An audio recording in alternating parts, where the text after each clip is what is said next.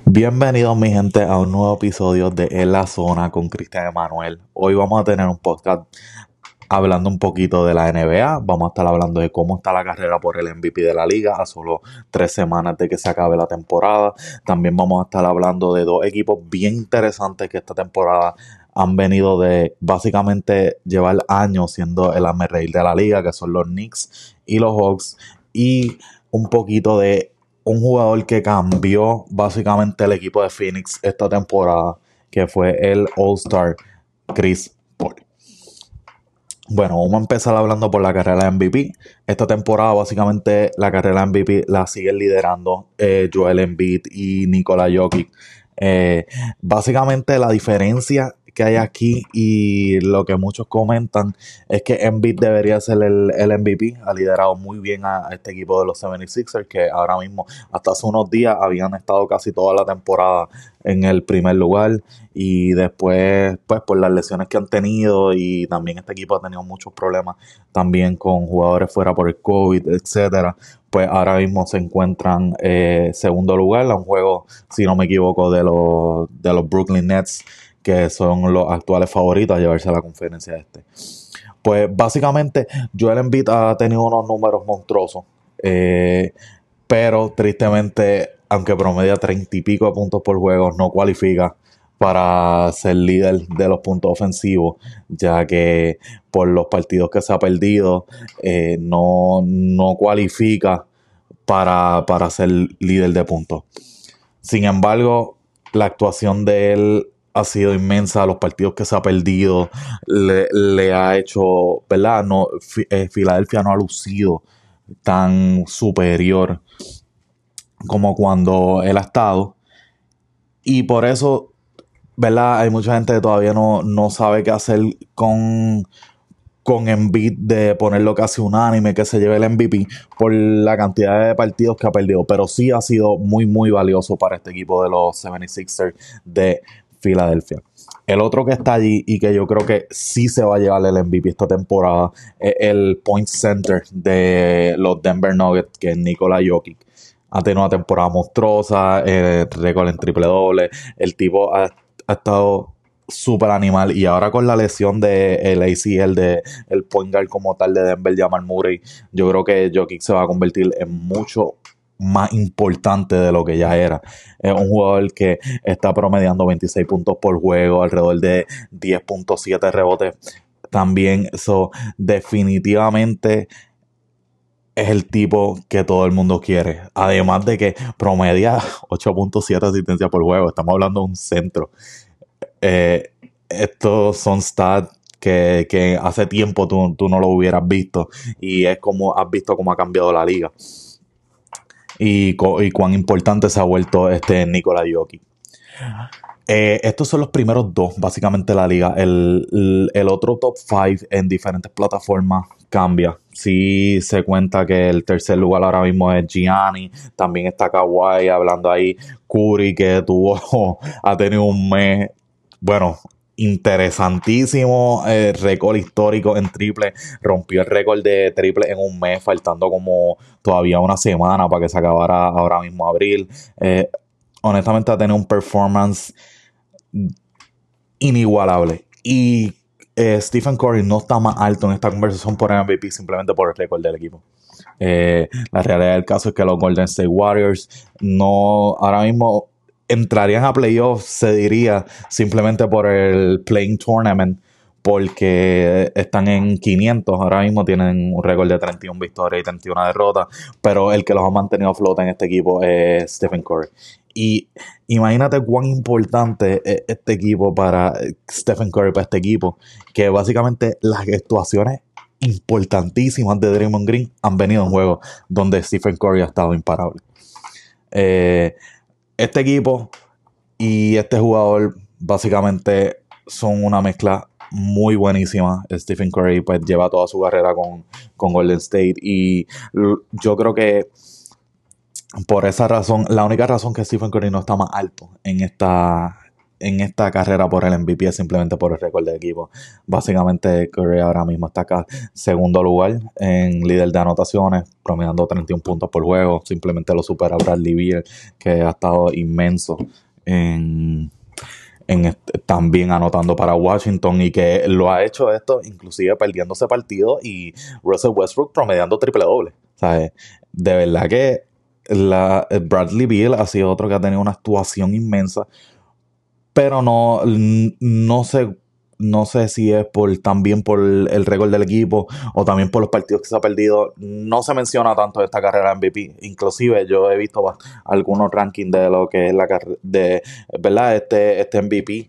Eh, ladder por la lucha y si no me equivoco en bien poco estaba en el top 10 Básicamente siempre ponen a Damian Lillard por encima de él. Tienen a CP3 en algunos por encima de él. Tienen inclusive a Russell Westbrook que está promediando una otra temporada más de triple doble por encima de él. So, esto es para que vean que simplemente por tu anotar puntos no significa que la gente te considere jugador más valioso del equipo. Otro que calladitamente ha hecho su trabajo esta carrera por el MVP ha sido Luka Doncic para este equipo de Dallas. Eh, básicamente, cuando tuve este chamaquito que es súper joven y la temporada pasada la destruyó, como uno dice, y esta temporada está poniendo números iguales. De bueno, yo creo que Doncic, este equipo de Gala, este, solo está una u otra pieza clave para ser un contendor, ¿sabes? que pueda enfrentarse a los Nets de Brooklyn, inclusive a, a, a los Lakers de LeBron. Este, el único problema yo creo que con Luka Doncic ha sido su este, diría la parte en que pela con los árbitros. Yo creo que Luca casi todo el juego se está quejando. Y yo creo que esa es la única manera, este, lo único malo de las actuaciones de Luca Doncic. Además de que tiene que mejorar ese por ciento de tiro libre. Es un jugador que llega mucho al tiro libre, está promediando alrededor de 7 tiros libres por juego, pero está metiendo apenas el 73% de esos tiros. De verdad que yo creo que es una faceta importante para mejorar de Luca. Y entiendo también otra de las razones que Luca no está un poquito más alto, es un poquito por el récord de Dallas, aunque se encuentra en sexto lugar ahora mismo. Eh, este equipo de Dallas, con Porzingis, con él, este, y esta temporada, ¿verdad? Se esperaba un poquito que estuvieran más arriba, se han mantenido a flote. El récord de Dallas, ¿verdad? Básicamente se debe por las actuaciones de Doncic. So, yo creo que, básicamente para mí, mi, mi top 5 del MVP personal ahora mismo pondría primero a, Nikola Jokic, segundo a Joel Embiid. Este, y la simple razón por que estoy poniendo a Jokic por encima es, primero que nada, el, Denver tiene el mismo récord ahora mismo que Filadelfia y Denver está cuarto lugar en, la conferencia oeste. Imagínate cuán difícil ahora mismo es la conferencia oeste. Pero lo, eh, pongo arriba simplemente por los juegos que, que, que se ha perdido en beat. Yo quiero estar un poquito más saludable. Este ha sido importantísimo para este equipo de Denver y ahora más todavía va a ser más importante con básicamente la lesión de ACL que se pierde el resto de la temporada eh, de Jamal Murray. So, en number one está Jokic, segundo está Joel Embiid, tercero siempre considero que Gianni, básicamente Milwaukee sin Gianni Antetokounmpo no estuviera en donde está ahora mismo. Cuarto lugar, considero que debe estar allí Stephen Curry. Sin él, básicamente Golden State no estuviera hablando de, jugar este playing tournament ni nada por el estilo. Se vio la temporada pasada cuando Golden State se perdió los playoffs con Stephen Curry perdiéndose gran parte de la temporada. Así que Curry sería mi cuarto. Y en quinto lugar estoy un poquito debatible. Kawhi Leonard mantiene a los Clippers donde está. Este, pero sin embargo, yo creo que un jugador que no, no se reconoce, y, de él voy a hablar ahora, y debería estar para mí en ese top 5 de carrera por MVP, es Chris Paul, el point guard de los Suns de Denver. ¿Por qué debería estar mínimo en la conversación del top 5 Chris Paul en esta conversación? Denver no entra, este, discúlpame, Phoenix no entra a los playoffs hace más de una década. Hace más de una década Phoenix no entra a los playoffs. Sí, cuando se reanudó la burbuja en la temporada pasada fueron 8 y 0, como quiera no entraron a playoffs. Eso te va a saber el récord que tenía Denver antes de que llegara el veterano Chris Paul. Y cuando vienes a ver, las estadísticas de Chris Paul no son algo que tú dices en los triple dobles que promedia Westbrook, no son los 30 puntos que mete Curry, pero sí ha sido la máquina, la consistencia que necesitaba este. Y yo creo que, que la veteranía que necesitaba este equipo de Phoenix. Phoenix ahora mismo cuenta con un récord de 43 y 18. Están a solo un juego de la primera posición de la conferencia oeste. Chris Paul está promediando 16 puntos y pico puntos por juego. 8.7 asistencia. Y fue All-Star esta temporada. Denver se ha convertido en uno de los mejores equipos anotadores de la liga y defensivamente también. Sí adquirieron a Jay Crowder, que vino por 3 años y 30 millones, si no me equivoco, de Miami, que tuvo una... Jay Crowder básicamente ahora se ha visto la falta que hace Jay Crowder en Miami. Miami ha estado súper mega inconsistente esta temporada. Y Jay Crowder encajado en ese equipo y ha traído esa mentalidad defensiva y esos triples que él, que él tenía y le brindaba a Miami a este equipo de Phoenix. Chris Paul ha sido un jugador que ha sido underrated, no ha llegado a ninguna finales de la, NBA eh, y ha estado por varios equipos. Pero sí, lo que tú no puedes negar de Chris Paul es que él llega a los equipos y los hace mejores. Lo hizo, lo hizo en cuando llegó a los Clippers. Lo hizo cuando llegó a Houston. Y yo creo que la, lo más importante, y ahí es que tú lo notas en, en, en cuán este jugador impacta el juego sin poner números de 30 y todo eso, ha sido cuando la, este, la temporada pasada mantuvo a, a Oakland en playoffs. Sí, algunos podrán decir que Shai Gilgio Alexander explotó cuando, la temporada pasada cuando estuvo en OKC. Pero el jugador más importante de ese equipo de OKC que la temporada pasada se mantuvieron a flote. Estamos hablando de un equipo de OKC que Chris Paul metió en playoff. Y era un equipo de OKC que estaba en reestructuración. Cambiaron, habían salido de Westbrook, habían salido de, Paul George. Y cuando cambiaron a, a CP3 la temporada pasada, él, él estaba un poquito decepcionado porque él quería irse un equipo contendor. Pero vimos el impacto que tuvo Chris Paul en ese equipo de OKC y que ahora está teniendo este equipo de Phoenix que los va a meter a playoff y va a dar candela en playoff. So, para mí, CP3 sí tiene que estar en la conversación de los mejores cinco jugadores ahora mismo para la liga, para el MVP. Se puede ver. Eh, ha tenido cohesión este equipo de Phoenix. El problema que habían tenido durante estos últimos años, que aunque estaban liderados por DeAndre Ayton y por Devin Booker, era que defensivamente era un asco y ha cambiado una mentalidad en este equipo desde la llegada de CP3. Sí adquirieron a Jake Crowder, que también impacta en esto, pero el jugador que ha hecho la diferencia en este equipo se llama Chris Paul. Yo quiero hablar de, antes de terminar, de dos equipos que esta temporada llevan tiempo siendo las reír de la liga. Atlanta, básicamente, desde que se rompió aquel equipo que tenía a Kyle Colbert, Jeff Teague, eh, Paul Millsap y Al Horford, no ha sido nadie. Y el otro equipo que básicamente llega años, desde que Carmelo Anthony no dio sus mejores años, han sido los Knicks de Nueva York. Estos equipos siempre estaban para la lotería, en el fondo de la liga, la temporada pasada también terminaron allí. Pero ahora estamos hablando de unos equipos que ahora mismo están en empate, tienen el mismo récord y están cuarto y quinto lugar en la conferencia este. Atlanta dio el cambio desde que despidieron a Lloyd Pierce. Lo despidieron en diciembre y desde ese récord, por lo menos hasta la victoria del domingo, cuentan con un récord de 27, el mejor récord de la liga. Desde diciembre que despidieron. ¿Qué ha cambiado? Sí, Atlanta no ha tenido el, equipo entero. No ha tenido el equipo entero. Chris, que lo filma, que lo filmaron esta temporada no ha jugado. Boyan y no vino hasta estos días a empezar a explotar. Estuvo lesionado también. Y ahora mismo se pierden a Trey Young. Pero este equipo de Atlanta ha, hecho una cohesión impresiva, impresionante. Porque han tenido a Clint Capela, tienen a John Collins, que probablemente esta temporada lo pierdan. Esta temporada puede ser que John Collins lo pierdan, porque pues Atlanta no está dispuesto a darle el max y hay que ver qué equipos están dispuestos a ir este, detrás de esta gente libre. Pero ha sido algo bien impresionante cómo ha cambiado este equipo de Atlanta de. Y ahora mismo no cuentan con Trey Young, que está lesionado.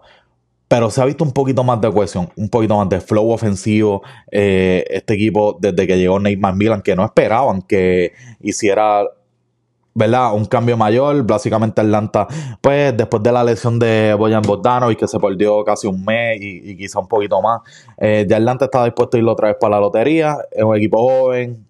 Cambiaron a, Rondo, se dieron cuenta que eso no era lo que habían necesitado. Eh, ese veterano lo cambiaron por Louis Williams para que le diera ofensiva viniendo del banco. Y ahora Atlanta se encuentra en el sexto lugar de mejor equipo ofensivo de la conferencia este. Han empezado a notar puntos. Y lo más importante es que se han encontrado esa cohesión también para, para defensivamente empezar a parar al equipo. Es un equipo joven. Probablemente no terminen en la, en la posición donde están ahora mismo. Porque la realidad del caso es que la conferencia este está bien, bien, bien pegada. Eh, y pues, hay que, hay que ser sincero, pues, Boston y Miami no deben de estar ahora mismo en la posición donde están. Eh, probablemente suban y Atlanta también lo, ha favorecido que ha tenido a principio de temporada tuvo uno de los schedules más fáciles que de la liga y ahora empiezan a tener partidos un poquito más complicados que yo entiendo que aunque el hecho de que New York y Atlanta puede ser que no terminen en la posición que tienen cuarto y quinto, estos equipos son unos equipos que hay que respetar, que hay que darle la importancia que han tenido esta temporada porque han hecho su impacto, han hecho su, ¿verdad? sus mejoras y son equipos que tienen juventud y que van a dar de qué hablar próximamente en esta liga. Les voy a hablar de los Knicks de Nueva York. ¿Qué se puede hablar de este equipo? Eh, llevan tiempo siendo el hazme reír, siempre con problemas eh, y con siempre detrás de todos los jugadores marquee free agents por el mercado de Nueva York y nadie filmaba. No había un marquee free agent que filmara desde, yo creo que Amar Sodermar, cuando filmó con ellos, porque pues Melo vino de, por cambio, que no fue como tal una firma de ellos. Pero ellos siempre han estado detrás de, de todos los jugadores importantes porque pues le venden el mercado de Nueva York, que es cierto. El cambio de esta temporada ha sido Julius Randle sí llegó tontiudo y ha implantado esa lo que lo caracteriza a él, que es el método defensivo. Ahora mismo los Knicks en puntos permitidos por noche están número uno en la liga. En la liga. Y eso es mucho que decir. O sea, el equipo de los Knicks se ha mantenido donde está por la manera en que Thibodeau ha cambiado la mentalidad de este equipo y lo ha devuelto un equipo defensivo completamente. O sea, este equipo tuvo hasta estos días un win streak de nueve victorias al hilo. No tenían eso desde hace varios, varios años.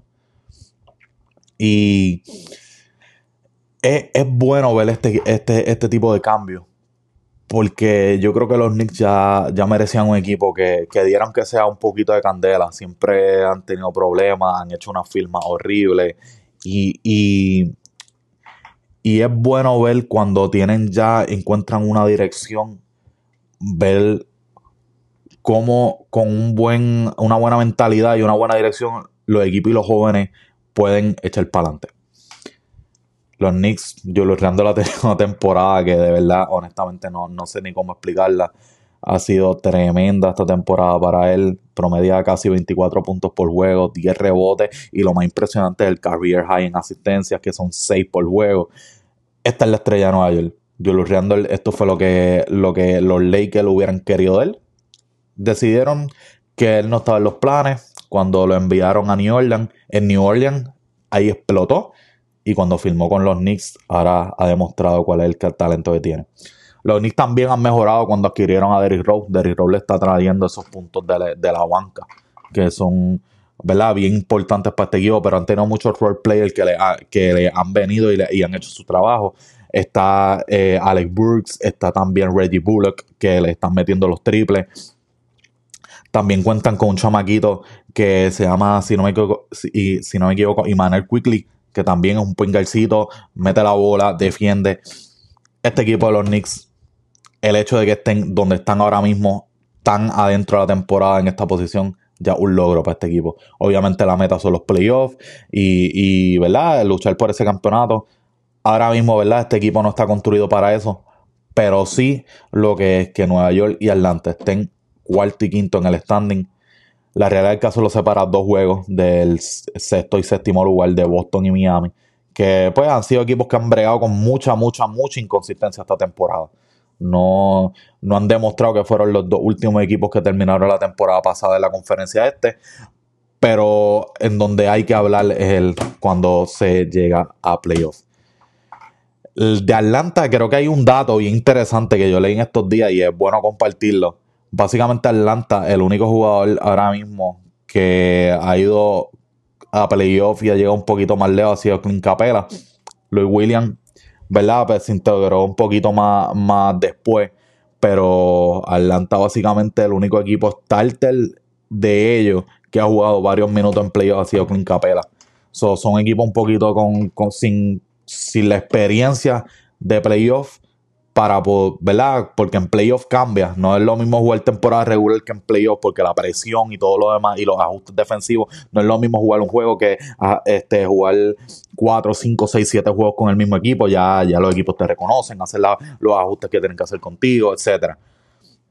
So, el hecho de que estos dos equipos estén tan altos en la temporada, después de haber tenido este, varias, varias, varias temporadas siendo los peores equipos de la liga. Es bien impresionante y es muy bueno para la liga porque arregla un poquitito, un poquitito más lo que es la competitiva de la, de la conferencia este. Donde básicamente, pues, desde el principio de la temporada, luego del cambio de James Harden, todo el mundo ha dicho que esta conferencia simplemente ya tiene este nombre, que son los Brooklyn Nets. Pero los Brooklyn Nets no han podido jugar casi el Big Three muchos juegos juntos porque siempre ha habido una lesión.